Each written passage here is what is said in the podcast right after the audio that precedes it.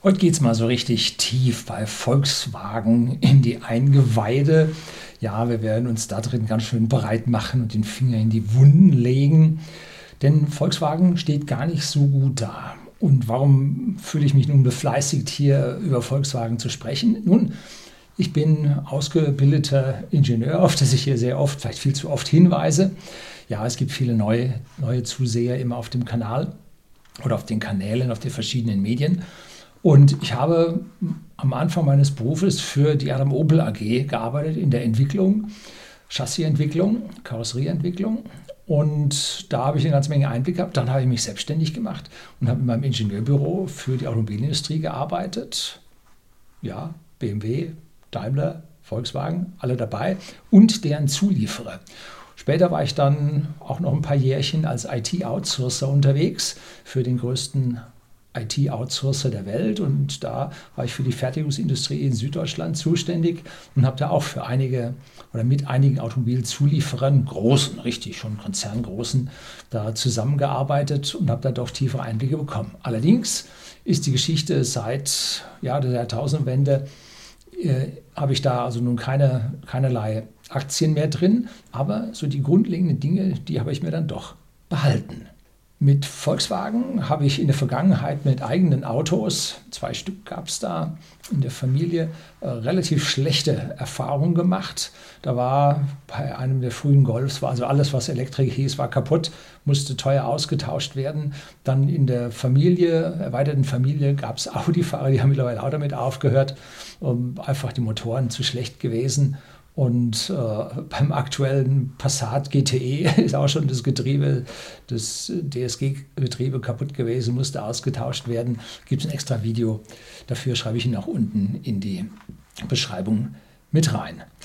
Allerdings muss ich sagen, mit Volkswagen habe ich auch einen riesen, riesen Vorteil gehabt. Da habe ich nämlich äh, 2015 meine Volkswagen Vorzugsaktien verkauft gehabt und habe damit den bisher, nee, bis damals größten Gewinn ähm, an einer Einzelaktie gemacht. Da hat es also richtig in der Kasse geklingelt, weil ich damals ähm, ja auf die Vorzugsaktien gesetzt hatte, während die Stammaktien, das war 2005, wo im Prinzip Porsche Volkswagen übernehmen wollte und am Ende hat Volkswagen Porsche übernommen und da schieß, schossen die Aktienkurse in die Höhe. Wir erinnern uns an 1000 Euro für eine Stammaktie, also eine stimmberechtigte Aktie. Und ich habe gesagt, nee, äh, normalerweise sind diese Aktien korreliert. Und da müssen dann die Vorzugsaktien diese höheren Kurse später ja versuchen anzugleichen.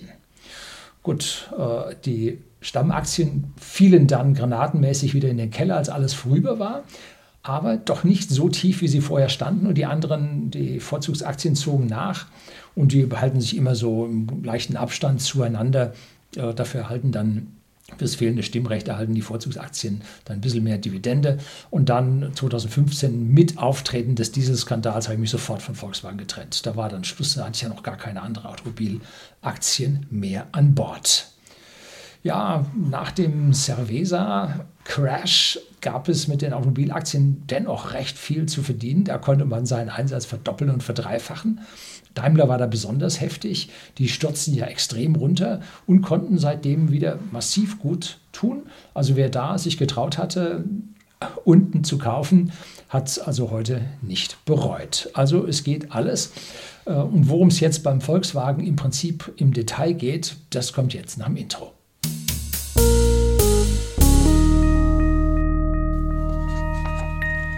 Guten Abend und herzlich willkommen im Unternehmerblog, kurz Unterblog genannt. Begleiten Sie mich auf meinem Lebensweg und lernen Sie die Geheimnisse der Gesellschaft und Wirtschaft kennen, die von Politik und Medien gerne verschwiegen werden. Und jetzt mal zuerst mal zu Volkswagen. Volkswagen, die Autos sind teuer geworden. Ne? Vom Volkswagen ist das schon weit entfernt. Und die Verkäufe mussten über Rabatte und Tageszulassungen, die dann billigere Fahrzeuge ermöglichten, mit viel Rabatt subventioniert werden, dass die Leute Volkswagen kauften. Dann wurde der Kostendruck auf die Händler erhöht. Ich habe, wann war das? 2015 oder schon 14? Nee, 16. Habe ich ein Video gedreht über Volkswagen, wie sie 15.000 Mitarbeiter entlassen. Ja, nicht bei Volkswagen, nein, sondern bei den Vertrieb, im Vertrieb und in der Wartung, bei den Händlern. Denn denen haben sie einmal ein Prozent Marge weggenommen, einfach so. Und dann haben sie sich rausgenommen, dass man auch direkt von Volkswagen aus Fahrzeuge verkaufen kann, ganz um Umgehung der Händler, die ja nur noch ein bisschen Geld bekommen, um die Fahrzeuge dann am Ende auszuliefern, dass man ihnen also auch dieses lukrative Geschäft an der Stelle wegnimmt. Das Video hieß Volkswagen feuert 15.000 Mitarbeiter. Ja, indirekt, so kam die Rechnung daraus.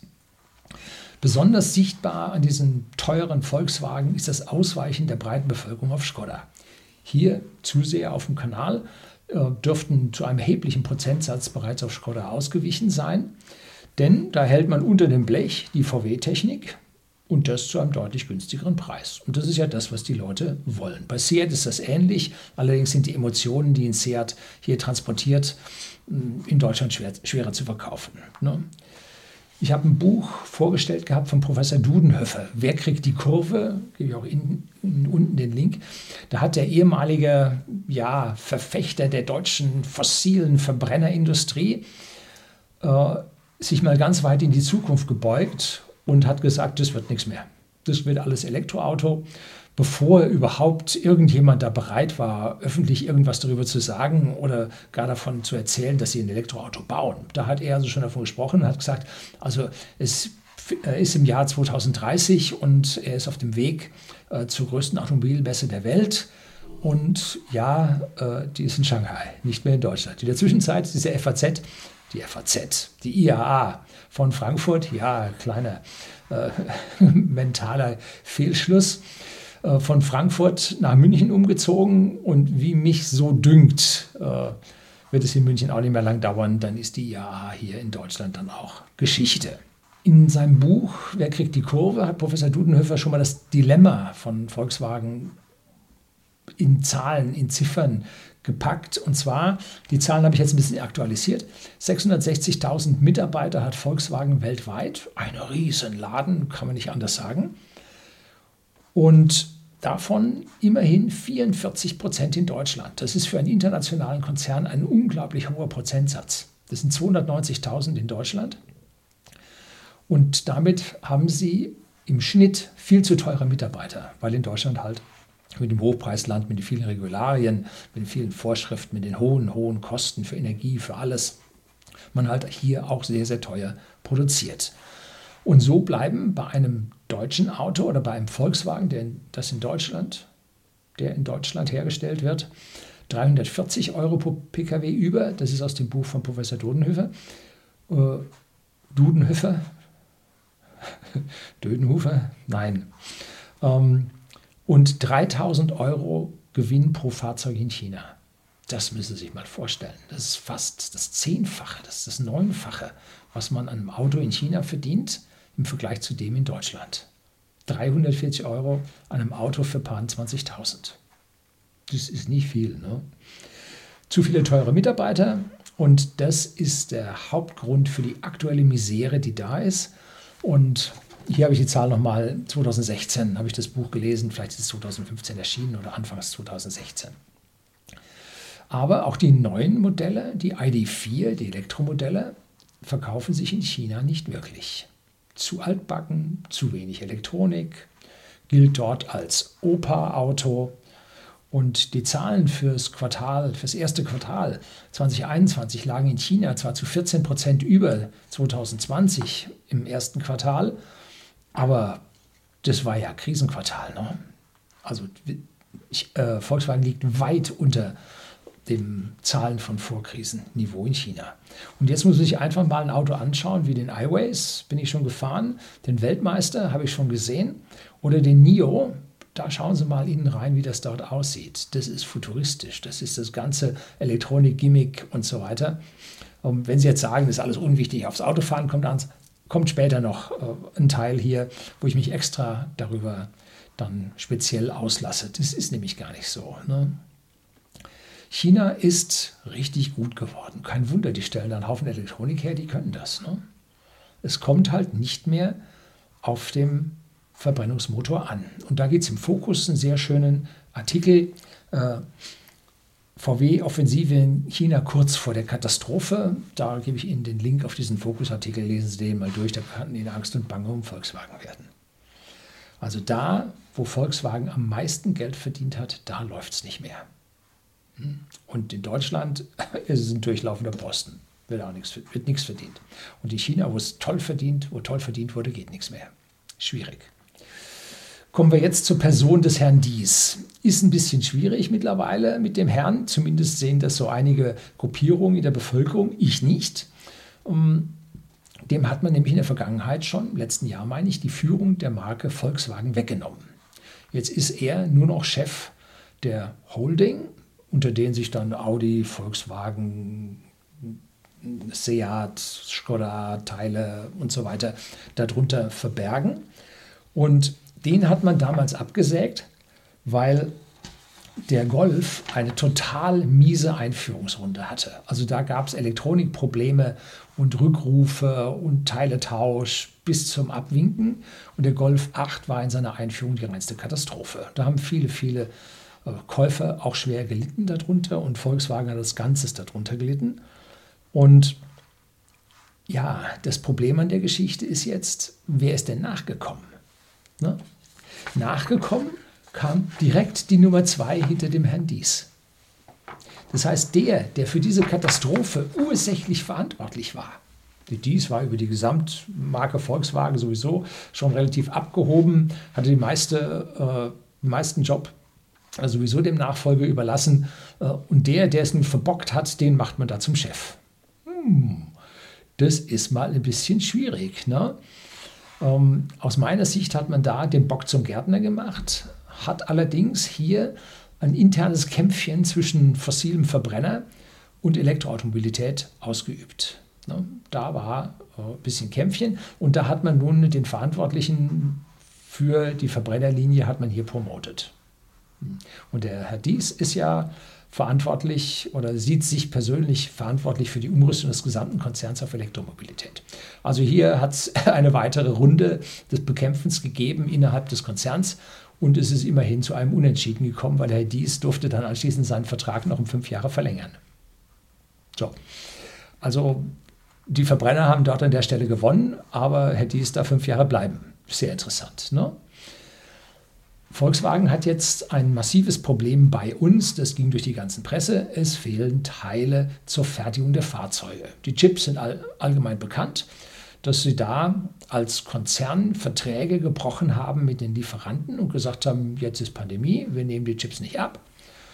Und äh, was haben die Lieferanten gemacht? Die haben gesagt, gut, die Maschinen wollen wir weiterlaufen lassen, jetzt produzieren wir halt für andere Ele äh, Unterhaltungselektronik. Die hat sogar den zweieinhalbfachen Satz bezahlt oder bezahlt ist, äh, hörte man von dem, einem Vertriebler für Halbleiterelektronik hier in, in Deutschland, der da sagte, jo, äh, das haben wir zu unseren Gunsten ummünzen können, dass die Automobilindustrie, die sie so mit den Preisen gedrückt hat, jetzt durch einfach besser zahlende Unterhaltungsindustrie halt ersetzen konnte. Und was macht jetzt die Leute, die, die Kiddies und alle, auch die, das mittlere Alter, die hocken zu Hause, äh, haben Unterhaltungselektronik, kaufen sie neue PCs, Spiele, Konsolen, äh, Grafikkarten und, und, und lassen da die Tausende da äh, und die äh, Unterhaltungselektronikhersteller freuen sich darüber. Ne? So, und diese gnadenlose Arroganz, die nun die Automobilhersteller hatten und reihenweise alle in Deutschland hier diese Verträge gebrochen haben, müssen jetzt auf einmal sehen, wie ihnen die Fälle davon schwimmen, weil diese Chips nicht mehr kommen. Ne? Jetzt muss man da Bittstellen kommen und sagen, bitte liefer, beliefer mich mal wieder. Es gibt jetzt wieder Stückzahlen, aber halt nicht so üppig. Ne? Und es sind ja nicht nur die Chips, sondern es sind auch andere Bauteile. Ne? Ähm, Verwandtschaft von mir hat jetzt ein ID4 bestellt und statt den im September zu bekommen, was heißt jetzt also schon, ich weiß nicht immer, Frühjahr oder so, und statt im September das Auto zu bekommen, steht jetzt die Auslieferung auf Mitte November und ob das Mitte November was wird, hm, wollen wir es hoffen. Eine Ankündigung hat er für einen Abholungstermin. Durch das Unterbrochen, Unterbrechen der Lieferketten durch den Lockdown, also die unterbrochenen Lieferketten, sind Tausende an kleinen Firmen pleite gegangen, die einfach nichts mehr abgenommen bekommen haben, die schlechte Verträge hatten und die eine geringe Kapitaldecke hatten und dann peng waren sie pleite. Und zwar rund um die Welt, egal wo. Und wenn jetzt ein Kofferraumschloss, was ein relativ primitives Teil ist, äh, nicht verfügbar ist, kann das Fahrzeug nicht ausgeliefert werden. Hm. So. Das wird bislang selten über die Medien kommuniziert, dass es sich also nicht nur um die Chips handelt. Da wird also ziemlich stark vereinfacht. Und zählt man die Anzahl an Unternehmen bis zum letzten Unternehmen, das jetzt nicht Normteile wie Schrauben, genormte Schrauben und so Zeug herstellt, sondern nicht Normteile speziell für einen Hersteller herstellt, zusammen, da kommt man auf eine Zahl von rund 100.000 Unternehmen, die hier für einen Automobilhersteller tatsächlich Teile zuliefern. Das ist von dem kleinen Widerstand, der in der Elektronik drin sitzt, über das mechanische Schloss, was in diesem Elektronikschloss äh, mit Elektroaktuator drin sitzt. Äh, das sind äh, Kolbenringe, das sind Ventile, das sind Kugeln für Kugellager, die vielleicht die Kugellagerfabrik nicht mehr selber herstellt. Und, und, und 100.000 Unternehmen. Und jetzt lassen Sie da drin mal 2.000, nur 2% pleite gehen. Das waren wahrscheinlich mehr dann kann diese gesamte Kette zum Erliegen kommen. Es muss ja jedes kleinste Bauteilchen muss ja funktionieren. Und die geringere Anzahl an Puffern, die jetzt dazwischen sind, diese Mini-Buffer, Just-in-Time-Production, das rächt sich jetzt. Vor allem, wenn man Just-in-Time aus Asien über eine Evergiven, die dann im Suezkanal still liegt, für 14 Tage, wenn man darüber das machen will. Ne? Also das war sehr, sehr kurzsichtig und vor allem eins, geldgierig, geldgeil, an der billigsten Stelle auf der gesamten Welt muss man sein Teil sourcen. Gut, so war es das halt. Ne? Und wir bei whisky.de, dem Versender hochwertigen Whiskys an privaten Endkunden in Deutschland und Österreich, müssen ja mit diesen Kapriolen der Konzerne auch klarkommen. Dass da irgendeiner dann gesagt hat, nein, äh, jetzt ist der, der Preis für das und das hoch, machen wir jetzt nicht, produzieren wir jetzt nicht oder jetzt lenken wir die Warenströme nach USA um und in Europa gibt es jetzt nichts also das ist heftig, was da so passiert. Und äh, wie sollen wir äh, als Kleiner uns dagegen wehren? Wir können ja nur zuschauen und können sagen, wir legen uns einen Puffer an, weil wir jetzt auf der Verkäuferseite sind. Aber wenn man nun auf der Lieferantenseite ist, dann ist man als Spielball äh, diesen großen Abnahmemengen einfach ja, ausgeliefert. Ich kenne Unternehmen, die haben sich ganz bewusst von der Automobilindustrie deswegen getrennt und sind in die allgemeine Fertigungsindustrie abgewandert. Eine kluge Entscheidung. Äh, ein Unternehmen, dem ich sehr, sehr nahe stand oder stehe, ähm, war vor zehn Jahren, vor 20 Jahren schon so weit und hat gesagt, die hören auf damit, als sie nur noch Preise drückten, nur noch Stundensätze statt Ergebnisse äh, verhandeln wollten. Also das ging dann an der Stelle nicht mehr. Wenn man nun ein Kofferraumschloss, bleiben wir bei dem Ding, und zwar dem mechanischen Teil, nicht dem elektrischen Teil dabei, ähm, zu, mit Stückzahlen von einer Million baut, dann ist dieses Teil billig.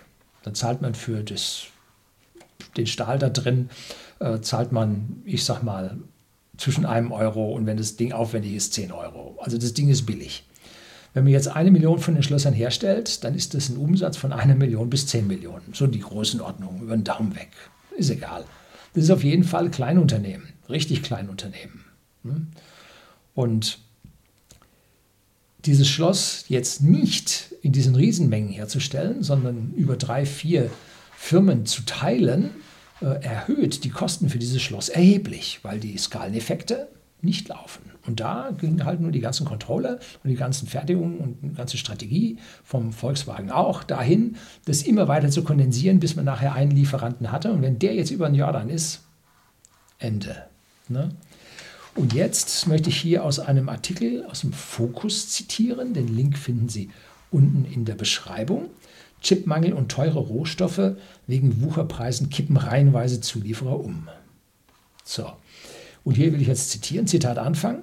In einem Brief an die Chefs der Autokonzerne VW, Daimler und BMW riefen die Geschäftsführer unter anderem der Industrieverbände Blechumformung und Massivumformung sowie der deutschen Federnindustrie die Hersteller angesichts einer drohenden maßgeblichen Störung der Lieferketten dazu auf, verbindliche Liefermengen zu bestellen. Dadurch könnten die Zulieferer besser planen. Zitat Ende. So, haben also nun die Automobilhersteller die Verträge mit den Chipherstellern gebrochen. So halten sie jetzt gnadenlos an den Verträgen mit den Zulieferern fest. Und da steht variabler Abruf. Ne? So, zu Fixpreisen. Und da sind alle Vorteile nun auf der Seite der Hersteller. Fixe Kosten und variable Abnahme. Das ist nicht gut für die Kleinen, aber sie haben sich dagegen nicht wehren können. Auf der anderen Seite muss man sagen, waren sie dumm genug, sich auf diese Verträge einzulassen. Und jetzt erhöhen sich deren Kosten durch gestiegene Stahlpreise, durch gestiegene äh, Energiepreise, Federn, Härterung, ne? Fertigung von, von Blech, Umform, von, von äh, Blechformen, Stanzen, Stanzformen. Äh, da wird gefräst ohne Ende, da läuft Strom rein, das ist krass. Ne? Und vorher die, die große Stahlform wird gegossen, da ist auch Energie drin ohne Ende.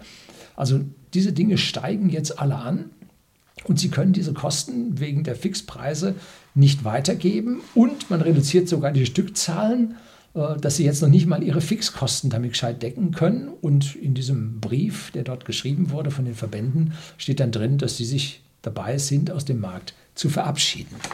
Und jetzt haben Sie natürlich auf Herstellerseite ein Riesenproblem.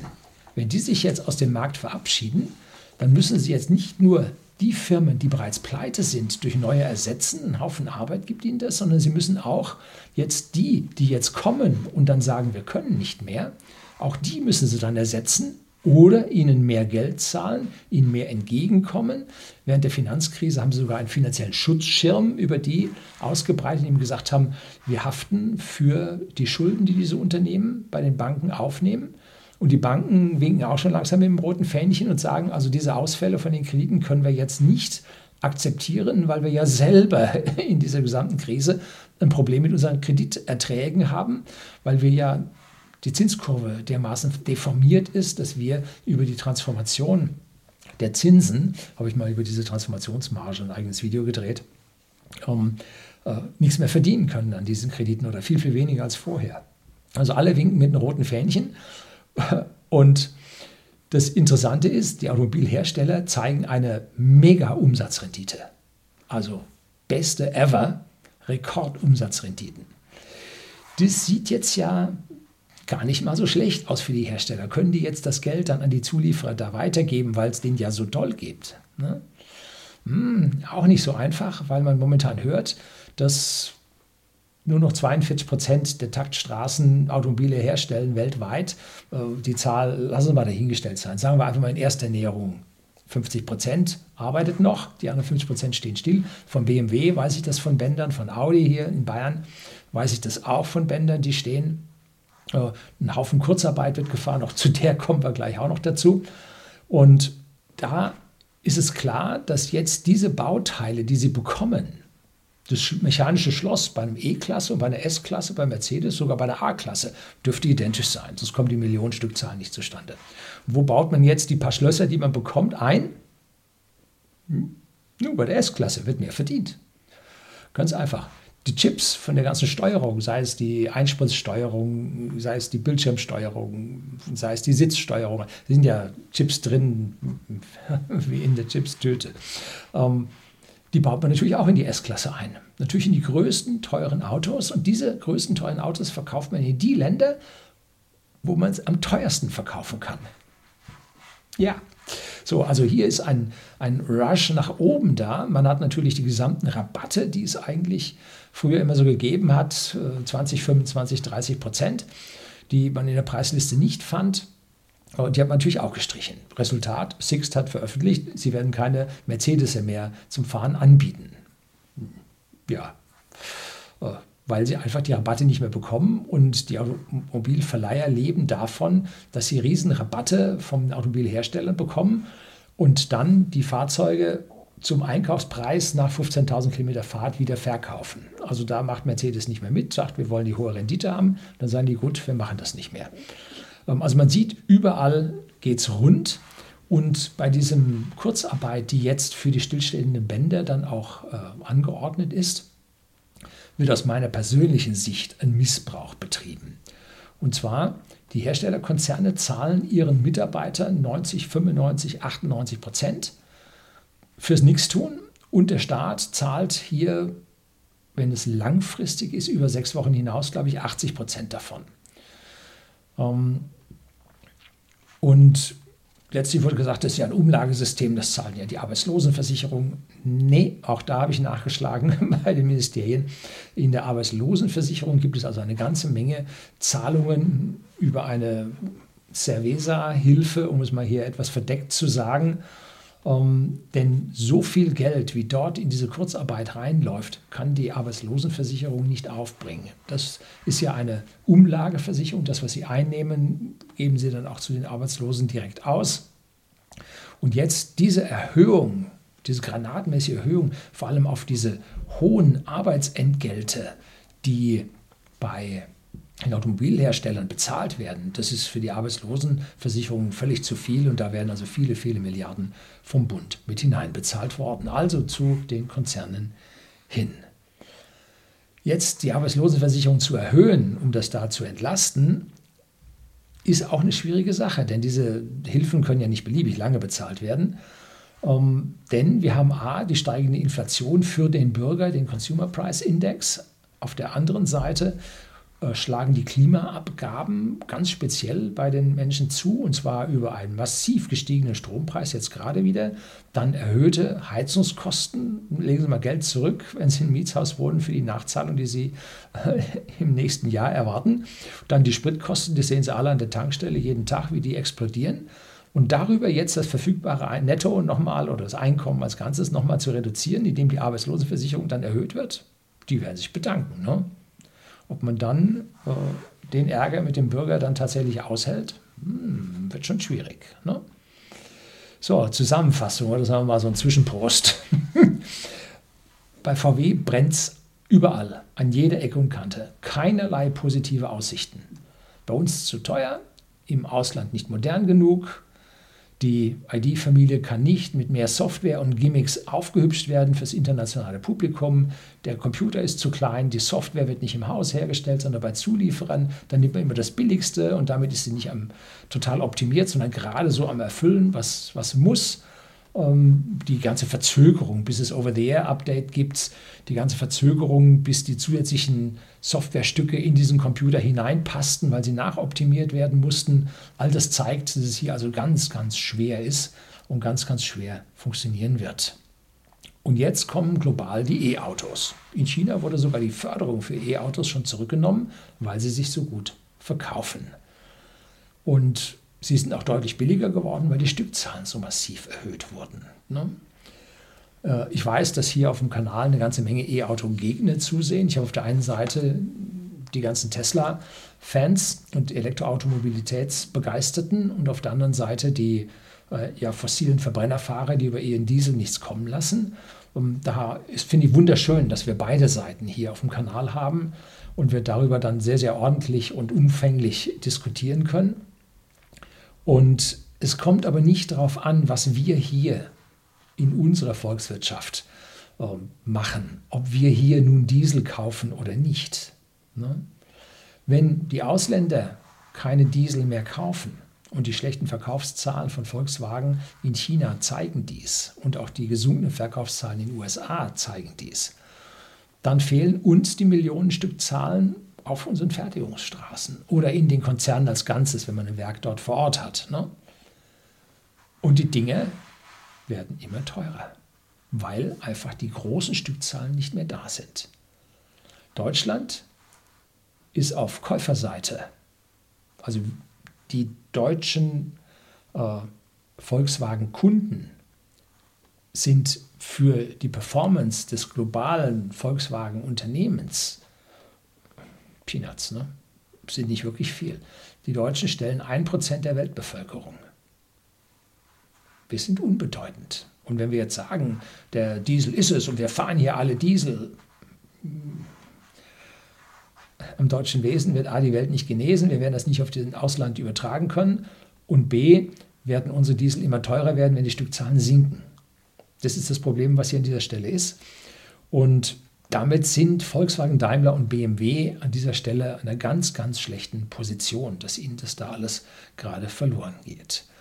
Warum sind denn die Elektroautos auf dem Vormarsch? Also ich sage ja, ich bin da ja ganz anders.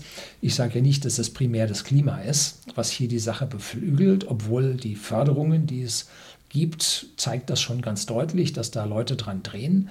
Die wahren Vorteile liegen aber daran, dass diese Karren, diese Stühle, dass die sich so billig herstellen lassen. Da ist ja nichts drin. Ne? Boah, ein Riesenakku und so. Das sind alles Gleichzellen, Gleichteile, die stellen Roboter her. Das ist der arbeitet den ganzen Tag, 24 Stunden, 365 Tage im Jahr.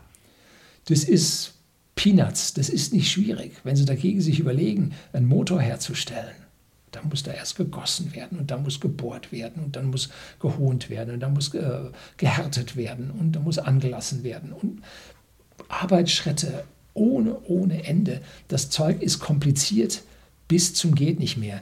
Man spricht von rund 2000 bewegten Teilen in so einem fossilen Motor mit seinem erforderlichen Getriebe und die sind mitunter extrem heiß über 1000 Grad, die müssen gehärtet werden. Da riesen Kobalteinsatz in diesen Verbrennungsmotoren drin. Ne? Wogegen Kobalt jetzt aus den neuesten Generationen der Tesla-Akkus schon raus ist. Also an diesen Stellen tut sich dermaßen viel, dass die Elektromobilität so einfach und günstig wird. Und dann schaut man mal so in einen ähm, aufgemachten Tesla rein, was da noch drin ist. Da ist dann hier so eine elektrische Servolenkungspumpe, dann ist da eine Wärmepumpe, die für Heizung und Kühlung zuständig ist. Dann gibt es da äh, ein Bremssteuergerät äh, und so ein paar Teile. Aber dieses ganze Riesenmotor, Öl, Ölkühler, äh,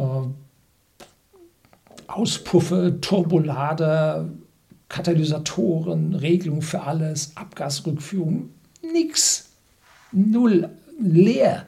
Diese Autos sind sowas von simpel. Offiziell habe ich mich mit dem Automobilzulieferer mal unterhalten. Das ist ein ziemlich großer hier äh, in Südbayern. Da war der IT-Chef dabei und mit dem habe ich mich unterhalten gehabt, anlässlich einer Veranstaltung. Und da sagte der, ja, äh, 30 Prozent weniger aufwendig, so ein Elektroauto. Da muss ich sagen, habe ich eine andere Meinung. Ich, ich sage 50 Prozent weniger aufwendig. Man muss nur noch die Hälfte schaffen für so ein Auto. Ist eine große, große Schwierigkeit, weil das auch heißt, man braucht 50 Prozent weniger Leute. Und hier sehen wir jetzt immer weiter fortgeschritten, das eigentliche Problem von Volkswagen. Die neuen Fahrzeuge sind viel, viel einfacher herzustellen und man braucht das viele, viele teure Personal nicht mehr. Ne? Und die Gewerkschaft sagt, haben wir jetzt ja gehört, sie haben keine einzige Person zu viel an Bord. Jede einzelne Person ist wichtig.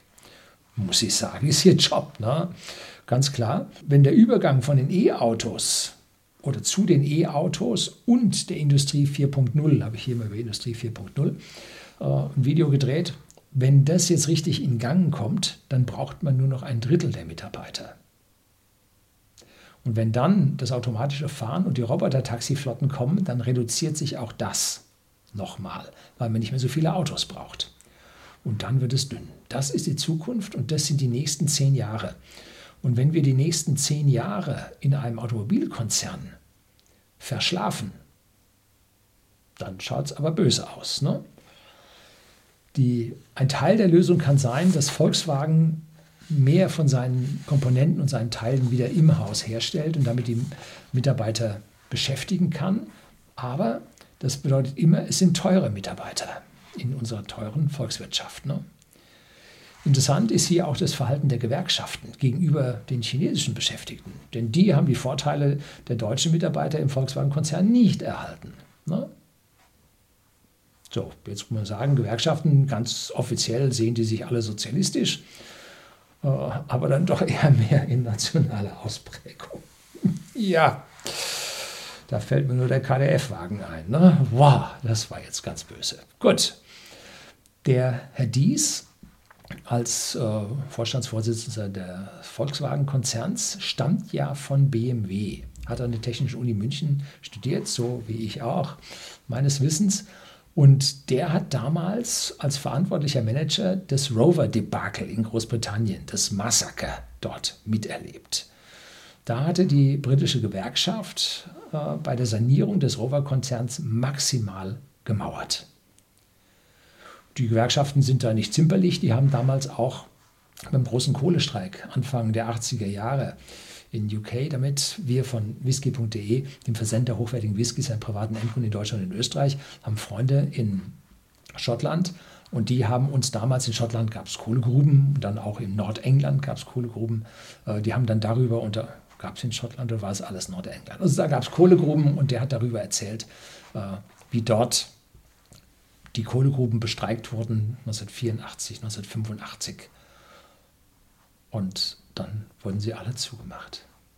Also Gewerkschaften ohne Rücksicht auf Verluste, ohne Kompromissbereitschaft bis ein ganzer Industriezweig tot ist. Das hat der Herr Dies mitbekommen und sieht jetzt bei einer Verweigerung der Gewerkschaften gegen hier massive Verbesserungen für das Unternehmen, sieht er hier halt schwarz. Ne? Das ist das Hauptproblem der, Gewerkschaft, der Unternehmen mit den Gewerkschaften als Ganzes. Ich halte Betriebsräte für extrem wichtig. Sie bündeln das Wissen und die Meinung äh, der Mitarbeiter und diskutieren die an zentraler Stelle mit dem Unternehmen, mit der Unternehmensführung. Ganz, ganz wichtig. Aber die Gewerkschaften, die halte ich an dieser Stelle für vollkommen kontraproduktiv. Warum? Weil die Gewerkschaft sich nicht primär um den, Unter äh, um den Betrieb kümmert, was die Betriebsräte tun, sondern sie kümmert sich um ihre Branche, in der sie als Gewerkschaft drin sind oder als Gewerkschaftsbund um alle und versuchen dort immer Flächentarifverträge einzusetzen, egal wie es dem Unternehmen geht. Und wenn das Unternehmen am Flächentarifvertrag pleite geht, dann sagt die Gewerkschaft, ja, aber den Rest von unserer Fläche, den haben wir gehalten. Das war doch eine tolle Arbeit. Ne? So, das heißt, der einzelne Mitarbeiter innerhalb der Gewerkschaft als Teil eines Unternehmens zählt nichts, sondern es zählt die Gewerkschaft als Ganzes. Und das ist das große Problem an der Stelle. Die Volkswagen, die Gewerkschaft IG Metall innerhalb Volkswagens ist da ein bisschen gespalten weil die einen eigenen Tarifvertrag innerhalb Volkswagens haben, der nochmal besser ist als der von der IG Metall, sodass sich also da dann die Betriebsräte, Schrägstrich mit Gewerkschaften im VW-Konzern besonders stark dagegen wehren, weil hier doppelt verloren wird. Einmal auf der gesamten Fläche bei den Gewerkschaften und zum Zweiten sogar im, im Haustarifvertrag bei Volkswagen. Also nochmal eine Portion schwieriger. Das Problem bei Volkswagen ist jetzt nochmal eine Stufe komplizierter und nochmal schlimmer weil laut Mitbestimmungsgesetz 50 Prozent der Aufsichtsratsmitglieder, die die letztendlich die Politik des Unternehmens mitbestimmen, 50 äh, Prozent der Aufsichtsratssitze haben und die Arbeitgeberseite hat 50 Prozent Sitze und der Vorstandsvorsitzende hat die goldene Stimme. Das heißt, alle äh, Vertreter der Arbeitgeberseite müssen sich einig sein mit dem Vorstandsvorsitzenden, damit sie sich gegenüber der Gewerkschaft durchsetzen können. Nun geht es für Volkswagen das Land Niedersachsen, was 20,x Prozent an den Aktien hält, an den stimmberechtigten Aktien hält. Und äh, das Land Niedersachsen war lange Zeit rot regiert. Damit hatte die Gewerkschaft mit dem Land Niedersachsen eine 70-prozentige Mehrheit im Aufsichtsrat. da waren die Marionettenspieler am Arbeiten. Das lief für die wunderbar. Jetzt haben sie eine große Koalition zwischen CDU und SPD in Hannover. Aber am 9. Oktober 2022, jetzt also in elf Monaten oder etwas weniger als elf Monaten, ist Wahl. Und wenn jetzt im Prinzip hier die Arbeitgeber, das Land Niedersachsen einem Arbeitnehmerabbau zustimmt, die CDU geht dann noch mehr baden, als sie sowieso baden geht. Äh, und die SPD, ja, das ist die Gewerkschaft. Daher, was hat man gehört? 80 Prozent der äh, Abgeordneten sollen angeblich ein Gewerkschaftsbuch in der Tasche haben. Also ist die Klientelpartei der Gewerkschaft und damit auch von Volkswagen. Also da geht nichts. Ne? Also das ist ein Lock da drin. Um, und das kann dann im Prinzip zu einem Rover-Erlebnis hier führen, wie also das Unternehmen dann total baden geht. Ne? Schwierig. Warum haben sich jetzt die Großaktionäre Familie Piech und Porsche. Ich weiß gar nicht, wie viel Piech noch dabei ist, ob das mittlerweile alles Porsche ist. Denn da hat doch der Herr Piech, der Fugenferdi, der Ferdinand Piech, äh, der hat doch dann vor seinem Tod äh, seine gesamten Anteile dann dort verkauft. Ne? Ich weiß gar nicht, ob da noch was übergeblieben ist oder ob er seine Teile auch an, an anderen Teilen des Piech, Teils der Familie Porsche Piech, die sind ja verwandt. Ähm, ähm, ob die dort hingegangen sind, weiß ich nicht. Aber warum haben die sich denn äh, so bedeckt gehalten? Sie stehen hinter den Herrn Dies, ja. Aber warum haben die sich so bedeckt gehalten? Hm, habe ich lange drüber nachgedacht.